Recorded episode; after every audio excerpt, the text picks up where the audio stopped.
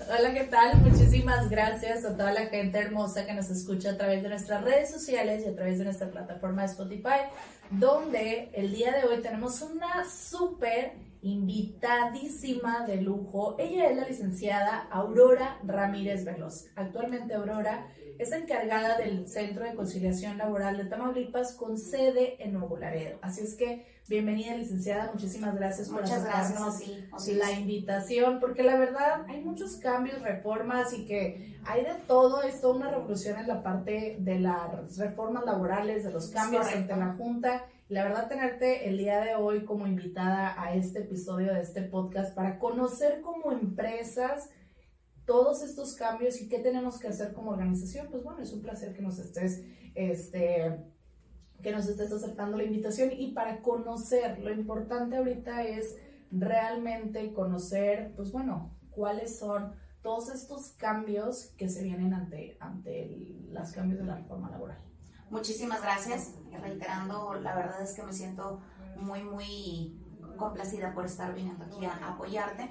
Eh, sí hay muchos temas en los cuales poquito a poquito vamos a empezar a adentrarnos porque toda la reforma laboral que se está, que se está presentando nos presenta un nuevo panorama para tener oportunidad como empresas de hacer las cosas de una manera diferente. Dejamos atrás todo lo que es la Junta de Conciliación y Arbitraje, que anteriormente era quien regía, regía los eh, procesos para procesales, todo lo administrativo y de igual manera le hacía las veces del Poder Judicial. Digamos, desaparece la Junta de Conciliación y Arbitraje. Me acuerdo que hace unos años traían esa iniciativa y ahorita es como desaparece toda esa institución legendaria.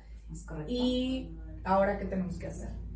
Bueno, se hace la creación de los nuevos centros de conciliación laboral esto entra a, hacer, a suplir muchas de las facultades que tenía la Junta de Conciliación y a su vez entramos a, tomar tema todo lo administrativo, apoyar a las empresas, apoyar a los trabajadores y ser una institución única y exclusivamente conciliadora. Con anterioridad, como recuerdas, la Junta de Conciliación y Arbitraje, además de llevar procesos administrativos para procesales, también llevaba procesos malamente judiciales no como tal, porque pues no era una autoridad judicial competente, sin embargo llevaba a cabo pues, la presentación de demandas, los juicios completos, este, se emitían laudos y estos en, carácter de sentencia. De igual manera, pues ante la imposibilidad de que siguieran manejando todo eso porque tenían una carga excesiva de trabajo, porque los procesos podían alargarse años y años y años y no había una resolución favorable y que, que, favoreciera tanto a las empresas y que no violara los derechos de los trabajadores. Entonces, a partir de la reforma laboral, que, de la que hemos estado hablando y que ha sido muy sonada, vienen procesos y protocolos nuevos que me gustaría empezar a, a compartir con ustedes. ¿Cuáles son esos cambios como más relevantes? Entendemos que el primer punto, número uno, desaparece la Junta como institución, quiero pensar que si hay alguien que ya trae algún caso con la Junta, etcétera, ellos le van a dar continuidad porque sería... Es correcto. La Junta no va a desaparecer como institución como tal hasta que termine de dirimir todos y cada uno de los casos y de los expedientes que tienen activos. Sin embargo, ya no van a ser competencia para conocer de casos nuevos. Ok, digamos que antes de octubre de 2022, todos los casos que se tengan ante la Junta, esta institución continúa con la resolución y, y, ya a partir de octubre en adelante, todo lo nuevo es en este nuevo. Empezamos, así es. La reforma de la Ley Federal de Trabajo te establece que para que antes de que tú puedas presentar, ya sea como trabajador, una, una demanda como tal en el tribunal laboral competente, tienes que agotar lo que es el procedimiento o el proceso prejudicial en el centro de conciliación laboral. Es una etapa completamente necesaria, no te la puedes brincar, salvo aquellos supuestos que la ley lo, prevé. Sin embargo, eh, es un juicio especial el que, aquel que se da y, y, que te permite, ¿verdad?, no llevar a cabo un proceso de conciliación. Son casos muy específicos y de ahí en fuera todos los demás tienen que agotar esa instancia. ¿Y cuántas visitas o cuántas, porque en su momento era, bueno, a lo mejor la persona no te hizo un citatorio ante la junta o ante la institución de, en su momento conciliatorio, y te llega una demanda, te podría llegar una demanda. Entonces aquí es sí o sí, primero se tiene que tener... Adoptar la instancia conciliadora. Primero concilia. Exactamente. Eh, por ejemplo, en el caso de los trabajadores, nosotros lo manejamos como solicitante. Y de igual manera, los trabajadores y las empresas pueden ser solicitantes, pueden ser ambas eh, entidades como tal, no necesariamente tiene que ser el trabajador. Se le da atención al público completo. Se le da atención jurídica, atención en calidad de asesoría, a pesar de que carecemos ahorita de un procurador que es quien eh, debería de brindar la asesoría para que ningún trabajador y ninguna empresa se vaya sin, sin empezar a, conocer o sin familiarizarse con los nuevos procesos, apoyamos con la asesoría completamente gratuita. Eh, empezamos con la elaboración de una solicitud. Ok. Empezamos a hacer un llenado del formulario. El formulario viene con caracteres básicos que son datos generales, datos de la empresa, tu salario eh, y vienen eh, preguntas muy fáciles que cualquier persona en calidad de empresa o en calidad de trabajador tiene a su mano y tiene conocimiento de ellos. El salario base, este, la periodicidad con la que se te pagaba. Fecha de ingreso. Nombre de la empresa, Así es, tu razón social. Si yo trabajaba para una persona física, una persona moral, etc. Eh, posteriormente de que levantamos o recabamos esa información, nosotros como centro te pedimos documentos muy simples, que todos tenemos el acceso, el acceso para conseguirlo, que es la copia de tu INE y de tu CURP. Esto se va a agregar te formamos un expediente, la Ley Federal de Trabajo te lo manda como número único. Ese número es el que va a perseguir, el que te va a acompañar durante todo tu proceso. Eh, procedemos a citar a la empresa, en este caso vamos a enfocarnos si el solicitante fuese un trabajador. Procedemos a notificar a la empresa la primera notificación solemos pedirla como un acto de buena fe del trabajador hacia la empresa, en virtud de que no todas las empresas tienen conocimiento de qué es el proceso cual se va a llevar. Entonces, para el pago de una liquidación y de un finiquito, en ocasiones, si carecen de, un, departamento jurídico, desconocen las reformas de la ley. Entonces, decimos, voy a esperar a que el, el trabajador me cite para yo poder hacer lo que legalmente se necesita hacer. Tenemos eh, muchos antecedentes de empresas pequeñas, no todas las empresas en la localidad son empresas grandes que cuentan con un departamento jurídico. Entonces nos topamos con personas físicas con actividad empresarial que dicen me voy a esperar porque no quiero errar y, caer en una... Regarla, no quiero, desconozco, entonces pues bueno. Prefiero abstenerme hasta que se llegue el momento y yo tenga la certeza de a dónde voy a, a comparecer para atender esa situación con mi trabajador. Y te comento, se manda la primera notificación, el trabajador, el solicitante puede hacer entrega de, de manera personal y si en algún momento dado por falta de voluntad, por falta de conocimiento, por, porque se le hizo tarde, cualquier cosa ajena a la voluntad de la empresa o del, de quien esté en calidad patronal, se le imposibilita acudir, el trabajador tiene completa disponibilidad y completa eh, eh, decisión de decir, bueno, ¿sabes qué? Solicito una nueva cita o ¿sabes qué? Dame mi constancia en la conciliación. Eh, en virtud de que nos regimos por un principio de voluntariedad, entonces no podemos obligar a que el solicitante la segunda. digamos que la primera notificación es ya te hago la notificación en la empresa y luego de que quiero de que hay algún arreglo si a esa primera cita conciliatoria no se acude de manera voluntaria a la empresa, entonces ya es ya es como la segunda opción decirle al colaborador eh, quieres una segunda cita o eh, te doy tu constancia de que la empresa no se presentó a esta situación. Hay muchas cosas que luego surgen cuando de repente dices tú puede llegar algún citatorio, pero entonces las empresas tenemos que tener cuidado quién recibe documentación, que si lo recibe el guardia, que si lo recibe una persona de recepción aquí tendríamos que decir, ¿sabes que Ninguna persona puede recibir si no es el departamento a lo mejor de recursos humanos. Es correcto, porque, le van a dar un tratamiento especial a esa solicitud, porque llega una notificación y yo desconozco la, institución de quién viene, entonces prefiero o, lo idóneo es que tengan un departamento en específico, quien sea quien recibe todo eso, para que le puedan dar continuidad a ese tipo de síntomas. Ahora bien, no podemos nosotros obligar al solicitante a tener una segunda cita, sin embargo, puedo atreverme a decirte que el 90% de las personas quieren llegar a un arreglo conciliatorio. Claro. Y ya llámese empresa, llámese trabajador, dicen prefiero mil veces agotar esto que punto número uno es completamente gratuito.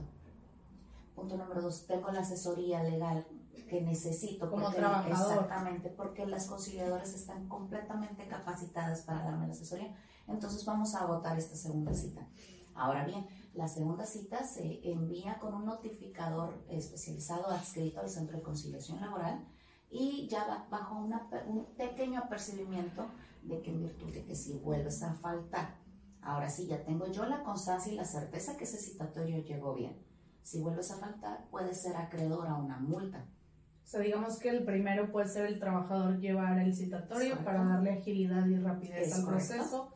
Ya una segunda es como ya un notificador específicamente va y hace la entrega del Así oficio es. del citatorio, etc. No somos actuarios, no tenemos un actuario. El actuario tiene una fe pública, es la fe actuarial. Sin embargo, está completamente autorizado y calificado para decir, doy fe y constancia de que aquí en efecto se, se encuentra la empresa y está siendo notificada en tiempo y forma. Esas notificaciones tienen que hacerse eh, con cinco días como mínimo de antelación para que la empresa pueda preparar ya sea su jurídico, por si tienen despachos externos que le puedan dar aviso a su, a su representante legal o en este caso al apoderado que vaya a acudir. Ya. Eh, tenemos un teléfono ahí en el centro. Muchas empresas dicen, bueno, pues es que veo la dirección y antes de que sea la cita, Ok. llegan al, al centro de conciliación y dicen, jamás he comparecido en un centro de conciliación. Tengo la idea de cómo funcionaba en la Junta, pero sé que esto es nuevo. Y a todos, insisto, a todos se les da la atención. Y ¿Dónde les- están ubicados ahora? Estamos en González 5317, Ok. Colonia Hidalgo. Ya no estamos en la calle Tamaulipas y tampoco están en Palomar. Ahí está completamente solo porque hay mucha, mucha mala eh, Desinformación. Sí, porque el, el- todavía hasta el año pasado, ¿no? Cuando era la junta y era por calle correcto. Tamaulipas, todo el mundo luego de repente iba al centro, entonces es González 5317, Colonia Hidalgo. 5317, Colonia Hidalgo, ok. Ahí está. Entonces ahí voy, cualquier persona, porque luego también había inquietudes de decir, bueno, yo como empresa a lo mejor no soy el representante legal, pero soy la persona de recursos humanos, ahora tiene que llevar, ¿qué tiene que llevar como, Ah, que, que es parte de los bueno cambios, exactamente. Qué, qué bueno que preguntas, Osiris.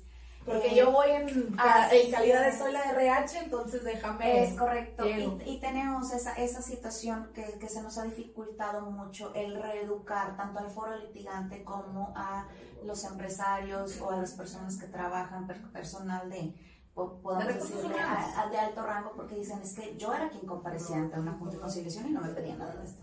Entonces, insisto, Y ahora, ¿qué, qué, qué- qué Es- tengo que llevar? Yo soy Ok. la persona de recursos humanos, trabajo en una línea de transportes, en alguna agencia aduanal, en alguna maquiladora, en algo, tengo alguna, soy la encargada administradora y todo lo demás de una empresa. Así soy soy todo en sí. Es correcto. Mira, ¿Qué empezamos. tengo que llevar? Si somos una empresa que es una persona moral, tenemos que acompañarnos de el acta constitutiva original ¿Ok? y una fotocopia por cada trámite o diligencia que vayamos a desahogar en su momento. Fotocopia del, del acta del acta certificada.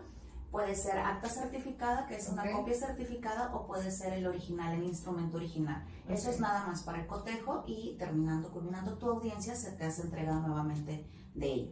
Ok. Sin embargo, eh, no, no podemos nosotros atenderte en virtud de que no te- si tú no la llevas, nosotros no tenemos la certeza de que realmente vayas a, a comparecer por dicha empresa, como antes que decían, me reconocen la, la, la- me acreditan la identidad.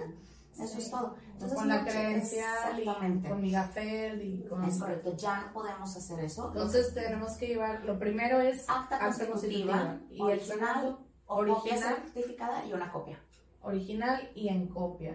Es y el correcto. original puede ser, si no llevo el original, puede ser copia certificada y con Exactamente, una eso... copia certificada. Porque luego es el tema de las empresas decir, ¿para qué quieres el acta constitutiva? Exactamente, me, me- ¿Qué van a me van a hacer? hacer? No, no, no, tienes toda la razón. Está, eh, te digo, ese desconocimiento por este lado de la ley Entonces las empresas dudan que realmente les estén pidiendo a sus trabajadores. Ok, entonces sería acta constitutiva o copia, o en su caso, copia certificada, una copia también del acta constitutiva. ¿Qué otro? Eh, ¿El INE antes pedían el, el INE? de la, del representante legal. El INE es representante legal. Okay. Y si va a comparecer el representante legal, con eso tenemos. Sin embargo, a veces el representante legal está en la matriz en Guadalajara, está en Zapopan, está en Monterrey, Nuevo León y no tienen la oportunidad de acudir. Así que podemos nosotros atender la diligencia con un apoderado. Este poder no tiene que ser necesariamente notarial puede ser un poder simple que vaya asignado por dos testigos, de la misma manera que vaya dirigido al Centro de Conciliación Laboral de Tamaulipas con sede en Nuevo Laredo o a quien corresponda. Centro de Conciliación, Laboral, de, Tamaulipas, con sede en Nuevo Laredo. Con sede en Nuevo Laredo. Porque nos llegan muchos dirigidos a Centro de Conciliación de la Junta 7 local de no sé qué. Es correcto. Entonces, a ver, otra vez el nombre. Así es. Centro de Conciliación Laboral de Tamaulipas con sede en Nuevo Laredo. Okay. Y eh, también vamos a necesitar una copia simple del INE de quien vaya a ser las veces del nuevo apoderado pueden hacer ese poder simple, apoyarse con su departamento de jurídico o simple y sencillamente la de recursos humanos con una redacción básica. No nos ponemos exigentes en virtud de que estás acreditando que el representante legal te está otorgando ese poder a ti, empleado de confianza, a ti, eh, de jefa de recursos humanos, a ti, director de operaciones de tal empresa. Entonces no necesitamos que sea notario. Nada más necesitamos insisto, el acta constitutiva original, copia o copia certificada. Tenemos que llevar el INE del representante legal, el poder simple asignado por dos testigos que te acredite o que te, delegue facultades para la celebración de ese tipo de audiencias y el INE del apoderado, del nuevo apoderado que va a acudir. De la misma manera, vamos a necesitar que vengan ya los desgloses ¿Por qué? Porque nosotros vamos a hacer de las veces de conciliador, sí, sí, bien ¿De los desgloses de qué? Si vas a tener una audiencia porque me están, todavía no podemos decir imputando un despido porque no es una demanda, pero el, el, solicitante se duele de que fue despedido de manera injustificada. Bueno, vamos a poner un hipotético caso. Llega Juan López y dice, oye, ¿sabes qué? Este, me corrieron injustificadamente, ¿no? Que podría ser como un caso eh, de, en esa postura. Llega Juan y dice, me corrieron, entonces voy al centro de, de, conciliación en la calle González y luego ya hacen el primer citatorio. Imaginemos que la empresa de buena fe va a la primera, acude, lleva su acta, este, acta constitutiva o la copia certificada, una copia, el INE eh, del, del representante legal y pues bueno, del otro del poder, notarial, su INE, y ya de ahí como empresa, si es la primera y no sé, desconozco qué es lo que Juan está solicitando, o en el primer escrito ahí viene ahí inconformidad. de hecho, esa información es completamente confidencial. por Primero solicitatorio. Exactamente. Les decimos, vente con tu acto constitutivo y tu poder. Okay. Si tú tienes ya un ofrecimiento porque tienes una idea de por qué, por qué lado va e-, ese citatorio, vente preparado con tu desglose. Ya, viene Juan y dice, ya sé que me dice Juan que lo corrimos injustificadamente. Entonces, yo como empresa tengo que llevar que ya el desglose de todas las percepciones de las prestaciones que son irrenunciables, las cuales conocemos muy bien, que es el pago del finiquito sí o sí si fue despido, si fue renuncia voluntaria, si fue un despido de manera justificada, porque pues la ley me... me Hay muchas creencias, ¿no? Siempre, siempre que veo estos temas, luego dicen, no, me corrieron y no me van a dar nada. O sea, te tienen que dar proporcional de vacaciones, proporcional de, de aguinaldo, proporcional de la prima de vacaciones. Eso sí o sí es Exactamente. Es que hizo, luego también hay como todo este tema de dices, oye, ¿sabes qué? A lo mejor sí hubo un acto de mala fe de la persona, robó, se llevó esto, se llevó aquello, pero aunque se haya tenido eso, ahorita en la parte de la ley federal de trabajo dice, tienes que pagar esto sí o sí. O sea, esto no es, opcional. Exactamente, no es opcional. Muchísimos trabajadores desconocen también esa parte de sus derechos básicos, por así decirlo y desconocen que el pago del finiquito es obligatorio, obligatorio para los patrones y renunciable para los trabajadores. Me ha tocado muchos casos que escucho que dicen, eh, puedo renunciar a lo que me corresponde al finiquito y que me vuelvan a contratar. Es, no, no, no es esa situación lo que, lo que podemos nosotros manejar. No podemos pasar por encima de tus derechos en virtud de que nosotros estaríamos incurriendo en, una falta. Claro. Entonces, si ya llega Juan, Juan ya sabemos como empresa que trae la novela de me corrieron injustificadamente o la clásica, siempre es bien común que la empresa dice, es que yo tengo un amigo de una empresa que trabajaba en no sé dónde y le dieron más que a mí. Es correcto. Eso es así como que el pan de cada día, yo creo, y dices tú, sí, pero ¿cuánto ganaba eh, tu amigo? ¿Cuánto fue su fecha de ingreso? ¿Tiene vacaciones? ¿Tenía incapacidades?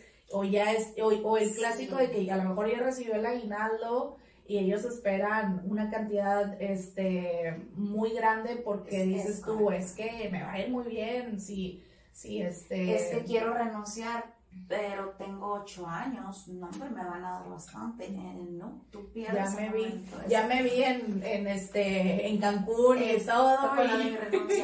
Y... no, no es así. Claro. Entonces, como patrones, podemos llevar este, dos o tres presupuestos autorizados por tu empresa porque posiblemente podamos llegar a un arreglo conciliatorio sin necesidad de irnos a una segunda cita. Okay. En ocasiones eh, las partes de, eh, patronales no vienen preparados con, ok, sí, sí se le despidió aquí al solicitante, sin embargo, teníamos esta situación así y así que encuadra perfectamente con las causales de despido. Exactamente. ¿Sabes qué? Llegó en estado de ebriedad, porque luego también dices Actuó negligentemente, este tuvo, salió positivo, esto se da mucho por desgracia en las líneas de transporte salió positivo al doping. Entonces nosotros, no nada más dentro de nuestro reglamento interno, sino que también lo prevé la Ley Federal de Trabajo, nosotros te estamos despidiendo. Pero es que también Juan, bueno, es que Juan en su momento también se le iba a, a despedir. Entonces volvemos a ese punto en el que es un estira y afloje. Ahora bien, no estás obligado como solicitante trabajador o como empresa a, a, a llegar a ese arreglo conciliatorio. Claro. Sin embargo, bueno, en virtud de que estamos aquí ambos, con la voluntad de conciliar, permíteme llevarme tu propuesta, tu solicitante, lo que tú quieres, las pretensiones a las que tú quieres llegar, me las llevo a la empresa y la empresa dirá si es prudente o no. Ahora bien, vengo yo, agendamos, nos damos por notificado, eh, volvemos a solicitar una, una cita, agendamos una segunda cita y volvemos al centro de conciliación, patrones y trabajadores. Bueno, tú querías esto, yo estoy imposibilitado en dártelo, pero te puedo dar esto. Entonces, nosotros eh, en calidad de conciliadores somos completamente imparciales, no podemos obligar a ninguno de los dos. Sin embargo, les ponemos en un panorama, mira, la situación es la siguiente. Sí, si bien es cierto, puedes llegar a ganar en algún juicio, puedes exigir que se te dé una liquidación, que se te dé tu indemnización constitucional. Sin embargo, también la realidad, desgraciadamente, es que carecemos ahorita de procurador en cualquiera de las instituciones que, se refieren a materia laboral. No hay procurador en la Procuraduría del Trabajo, no hay procurador en la Junta de Conciliación, no hay procurador en el Tribunal Laboral y no tenemos procurador nosotros. Entonces te correspondería a ti como solicitante trabajador pagar un abogado. El honorario de un abogado en materia laboral eh, se maneja por porcentaje, como tú bien lo reconoces, y te va a mermar mucho la cantidad de lo que tú vayas a recibir. Si bien es cierto, no se van a, exceder los dos años, porque la ley te dice, pues ya no puedes excederte tanto tiempo. Como antes, que era, no importa que el juicio lleve 10 años, salarios, caídos, están topados, ya en la reforma no, no, te va a dejar tampoco en un estado de indefensión como empresa. Porque, como antes, exactamente, perdías el patrimonio como empresario por un juicio mal llevado. Entonces, no tratamos de obligarte, tratamos de persuadirte de qué es lo que te puede convenir a ti. Entonces, si vas a recibir, si tú estás solicitando un pago de 300 mil pesos, considera que 90 van a ser como mínimo, 90 mil pesos para, el abogado. Y estamos hablando de un 30%. Hay abogados eh, que, pueden cobrar 40 o 50%. O 70% también, dependiendo del abogado. Entonces, considera que en este momento tú vas a recibir el pago puede ser en efectivo o en cheque, y tú vas a recibir íntegro esa cantidad. ¿Por qué? Porque nuestros servicios son completamente gratuitos. Entonces ahí es donde el, solicitante dice, bueno, vale la pena darnos la oportunidad de esto. Ah, en ocasiones, y vamos a la tercera cita, dicen, ok, perfecto, llegamos a un acuerdo de voluntades, seguimos el, el trato, pero no tengo la disposición del efectivo. Sin embargo, en cuatro días yo me comprometo, eh, representante de la empresa, a conseguir el recurso y se hace el pago ya, ¿no? Dentro de las instalaciones, nada de te pago afuera. ¿Por qué? Porque muchas empresas decían, bueno, para no reportarnos este, o no tener que venir otra vez aquí, te puedo hacer pago en la empresa. Exactamente, no.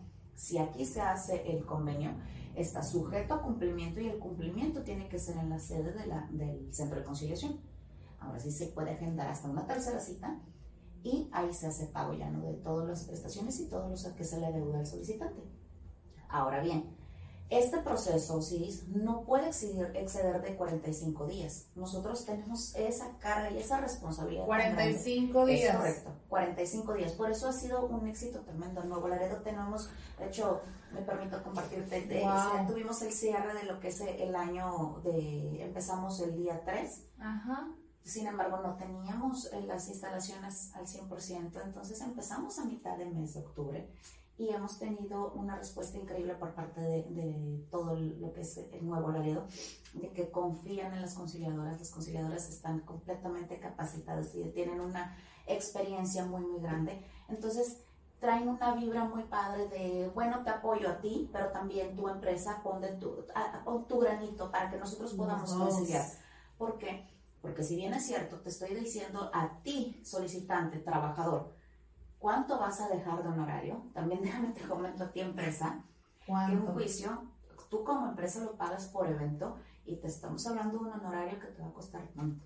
Eso va a gastos y costos judiciales y además te estamos hablando de que vas a tener que arriesgarte a que en el momento en que se te dé una resolución, te condenen también por los salarios caídos. Aunque están topados, no dejan de mermar mucho esta liquidez o esa fluidez. y traer un pendiente que dice eso, trae un caso de demanda, etcétera. Es correcto. Y con un trabajador que se siente inconforme puede eh, eh, hacer un movimiento interno y bueno, mira, le dieron tanto a fulanito y tienes razón, eso e, es, es parte del desconocimiento de la ley de a mi compadre Juan le dieron tanto. Sí, pero y tenía menos trabajando que yo tenía. No había tomado vacaciones, entonces se le acumuló.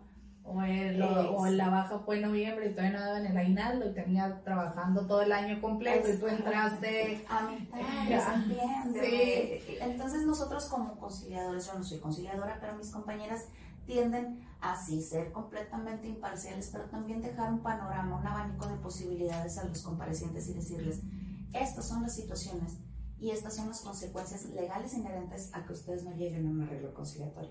Siempre por eso dicen, es mejor un buen arreglo que un mal pleito, ¿no? Y, desgraciadamente nos está funcionando muy, muy bien, te digo, tenemos una respuesta increíble en virtud de que tenemos empresas que tienen juicios del 2013, 2014 y que todavía no llegan ni en periodo de pruebas porque la notificación está mal, porque no, no que cuadraban los tiempos, porque se atravesó pandemia, por un sinfín de cosas que hacen que este juicio se haya prolongado tanto.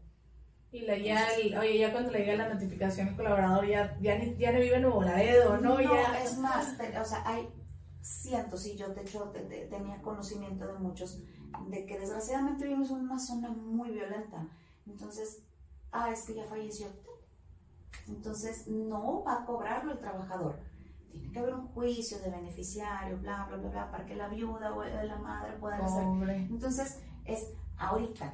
Tenemos la oportunidad de que en 45 minutos, en 45 días, sí o sí, te tenemos que resolver esto. Ya sea de una manera favorable en la que tú te vayas súper satisfecho o ya sea dándote una constancia en la conciliación. Que ahora bien, que no te digo cuál es. Es una de las, de las situaciones en ocasiones. Y la área de repente dice, ¿sabes qué? El colaborador dice, yo quiero 300 mil pesos y eso es lo que es. a mí me dijo mi compadre que eso era lo que ya está en esa postura y no hay algún acuerdo conciliatorio. ¿Cuál es el, el, ajá? Ahora bueno, te, planteé lo que era eh, el, lado positivo. Lo bonito. Exactamente. Una vez que se levanta la solicitud, una vez que nosotros entregamos la notificación, se hace la primera